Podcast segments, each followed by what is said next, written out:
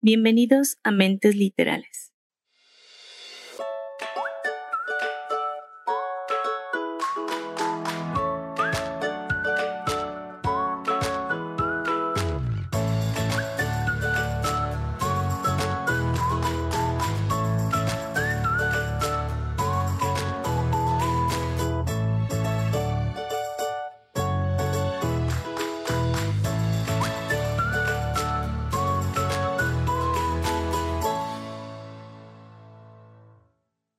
Muy buenas noches. Es un gusto estar de nuevo con ustedes en una reseña más de los temas que tanto me gustan.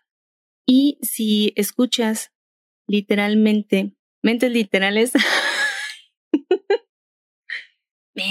primer error, si escuchas mentes literales con frecuencia, entonces ya sabes que los temas que más me atraen son los de misterio, los de suspenso y los que te traen con una lectura llena de adrenalina, de mucha acción y, como diría Mixtega, uno que otro muerto. El título de hoy, Te veré esta noche, de la autora Susana Rodríguez Lezaún. Pero antes de empezar, Quisiera mandar saludos a Mixtega, que el día de hoy no va a poder estar aquí en micrófonos por cuestiones de trabajo. Entonces, Mixteguita, te mando tu beso y vamos a ver si esta historia logra interesarte. Todos hemos escuchado en alguna parte de nuestra vida alguna historia de personas o alguna persona que haya desaparecido y de la cual no se volvió a saber más de ella. Crímenes que pasan en las ciudades donde vivimos, incluso algún tipo de leyendas. El caso es que estas historias son, em, o más bien atraen mucho la, como el interés del público, ¿no? La curiosidad, ¿qué es lo que realmente pasó con esta persona? ¿Por qué lo están ocultando? Uno se pregunta millones de cosas. Cuando leí la sinopsis del libro, pues me di cuenta precisamente que va acerca de una desaparición.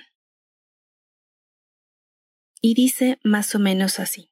Raquel es nuestra protagonista. Es una mujer de mediana edad, ama de casa, además de instructora en un gimnasio, madre de dos pequeños, un niño y una niña, esposa de Íñigo, un profesor de historia, e hija de una señora que recientemente acaba de enviudar. Esta señora, ya de la tercera edad, vivía en un pueblo cercano a la ciudad donde vivía Raquel. Después del fallecimiento de su padre, Raquel decide que su mamá debe venir a vivir con ellos. Íñigo no pone resistencia, él está de acuerdo. Construyen un pequeño cuartito en su casa para su suegra. Todo está preparado, llevan semanas en la logística de, de traer muebles, organizarlo todo para la mudanza. Así es que el día definitivo llega Raquel y su familia se dirigen a este pueblo para recoger a su madre y traerla definitivamente a vivir con ellos. Una vez de regreso del pueblo, todos en el carro iban cansados después de un largo día de trabajo, así es que los niños se quedan dormidos inmediatamente. Ha sido un día muy pesado de muchos juegos y muchas aventuras. La madre de Raquel empieza también a dormilarse y solamente quedan Íñigo y Raquel. Obviamente Íñigo iba manejando, pero empieza a notar que su esposa tiene cierta somnolencia. Le dice que no se preocupe, que si quiere puede descansar, que él va bien y que puede escuchar algún programa de radio, incluso algún partido que pueda encontrar. Así es como Raquel se queda dormida. Cuando despierta, Raquel se encuentra desorientada, mareada, con, em, no sé, cierto dolor de cabeza, y se da cuenta que no conoce el paisaje que está viendo. Ha pasado tiempo, empieza a anochecer, después de unos minutos de desperezarse, se da cuenta que Íñigo no está tras el volante. La camioneta donde viajaban está estacionada en medio del campo y completamente vacía. Solamente está Raquel dentro del auto. Han desaparecido su esposo, sus dos pequeños hijos y su madre. Piensa que quizá tomaron algún desvío y que los demás decidieron salir a pasear mientras ella despertaba. Empieza a tener varias teorías en su cabeza acerca de lo que pudo haber pasado. Además, se da cuenta de que llovió bastante, no sabe cuánto tiempo se quedó dormida, saca su celular y empieza a marcarle tanto a su esposo como a su mamá, pero ninguno de los dos contesta. Íñigo jamás apagaba el celular, jamás. Cada vez más nerviosa, Raquel se baja del carro y empieza a llamar a sus hijos a gritos. Nota que los abrigos de los pequeños están en el carro y marca a la policía. Una mujer asegura que toda su familia ha desaparecido al mismo tiempo y de manera inexplicable. Dice que se durmió en el coche y que cuando despertó estaba sola en mitad del campo. El caso recae en manos del inspector Vázquez, David Vázquez, un hombre íntegro, de muy buena reputación y que se dedica al 100% al caso que está investigando.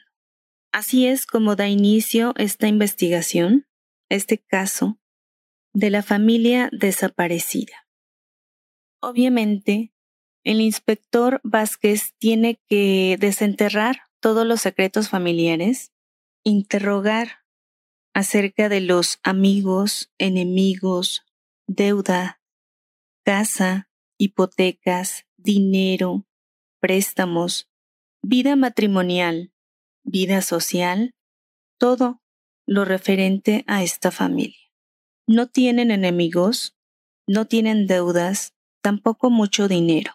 Ella, instructora de gimnasio, él, profesor de historia, un matrimonio largo, aunque con uno que otro problema, y el misterio más grande o la pregunta más importante que se hace el inspector Vázquez. ¿Por qué no se llevaron a Raquel? Él o los secuestradores la dejaron en el carro por alguna razón. ¿Ella era el objetivo? ¿O por el contrario, la familia era el objetivo.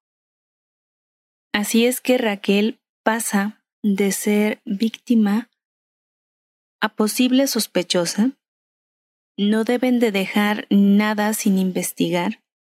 Y resulta extraño que con el pasar de las horas no ha habido ninguna petición, ningún contacto ni llamada de parte de los secuestradores. No hay nada llevan perros rastreadores a, la escena donde se desarrolló toda esta desaparición y sí logran captar cierto rastro de la familia, pero termina con las huellas de una camioneta.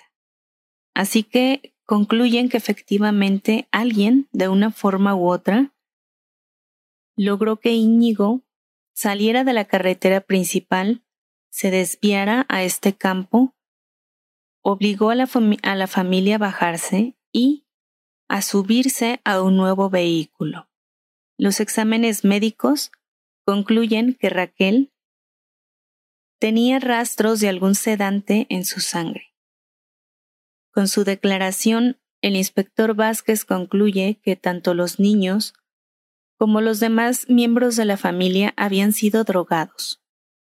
Las primeras horas son críticas para una investigación, sin embargo, y a pesar de todos los esfuerzos que hace el equipo, no consiguen avances, no consiguen dar ningún consuelo a Raquel acerca de la localización o del bienestar de su familia. La noticia se hace nacional se pide ayuda para encontrar a estos familiares y el inspector cuenta con muy pocas pistas para avanzar sobre este caso.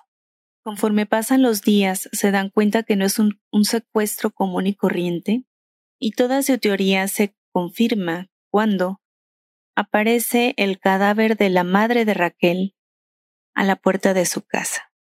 Toda la investigación da un giro. La señora fue cruelmente asesinada con ciertas características tétricas y todo vuelve al como a centrarse la investigación en la misma persona, Raquel.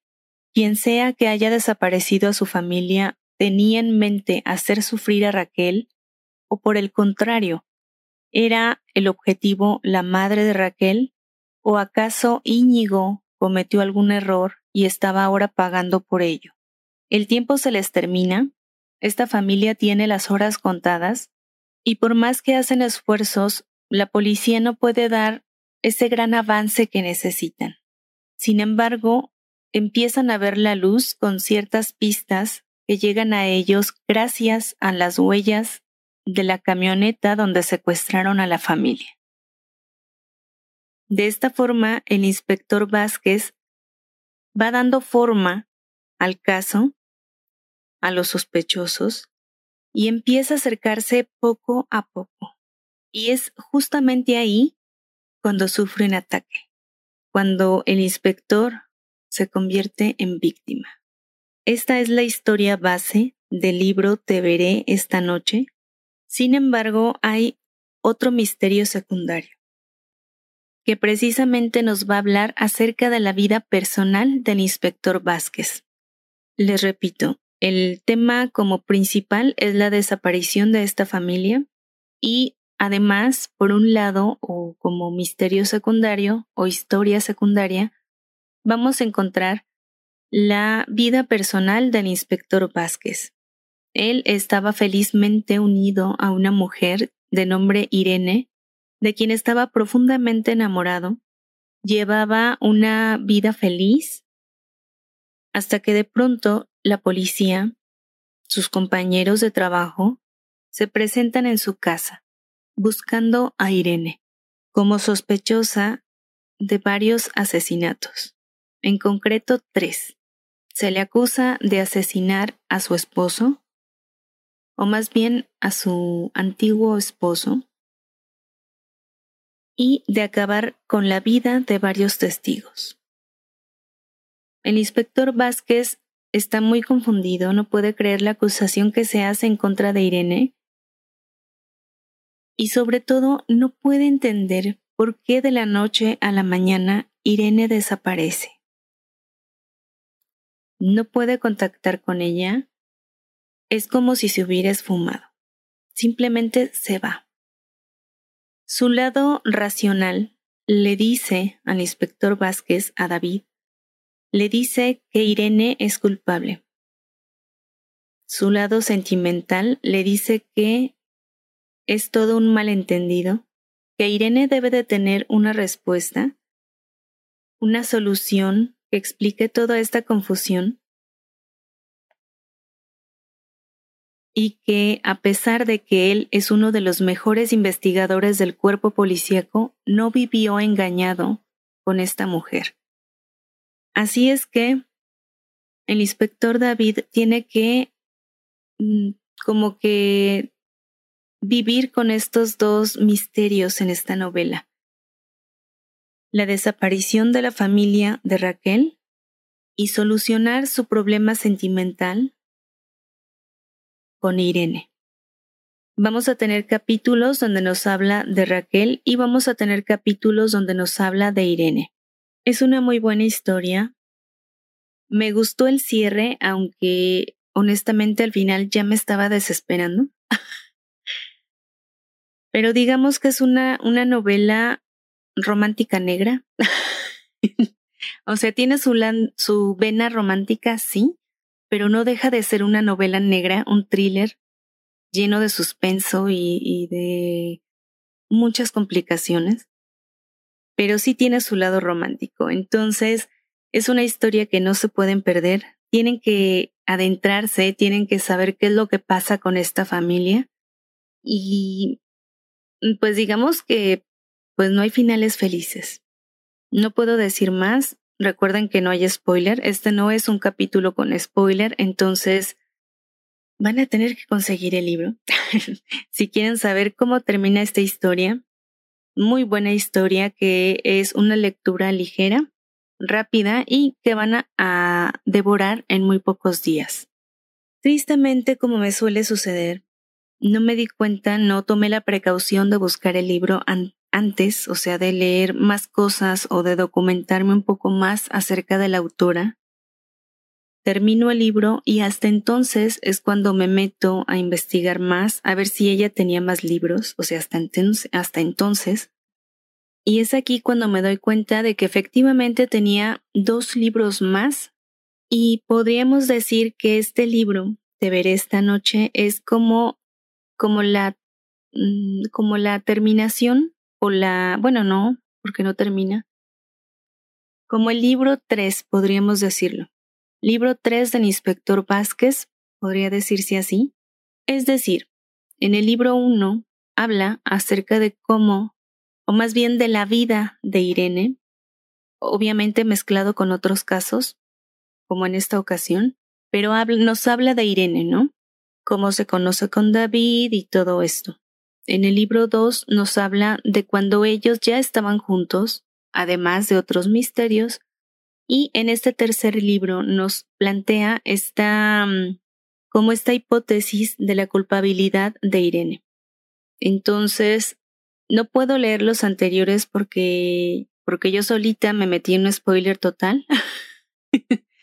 Entonces, digamos que ya adiviné los otros libros, por decirlo de una forma, pero eh, de qué romance sí hay mucho romance. Entonces, ahora sí como que para los del lado romántico tienen su historia, para los del lado del thriller tienen doble misterio para tratar de resolver estas situaciones y encontrar una conclusión o un cierre que como que les resulte completamente satisfactorio.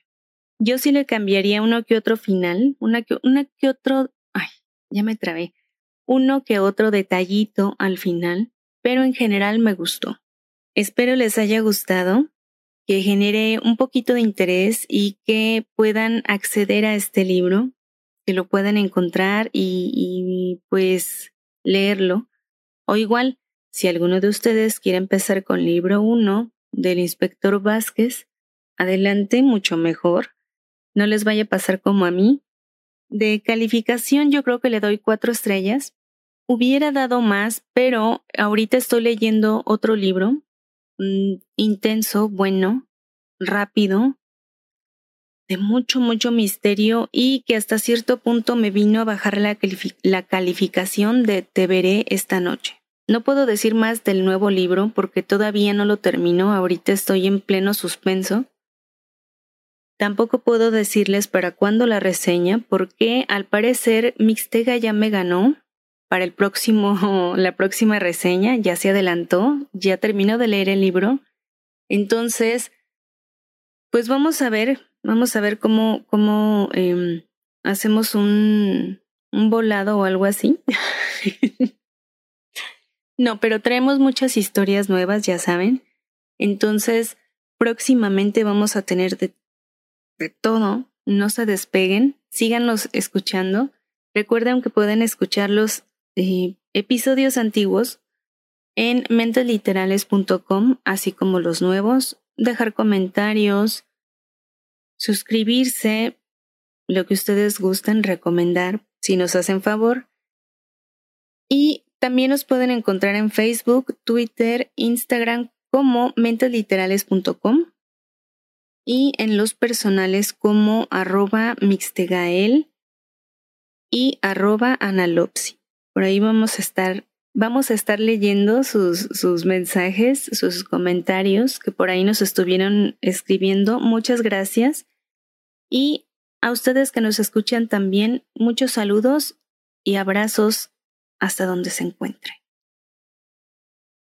Sin más por el momento, yo me retiro porque tengo que seguir leyendo la novela.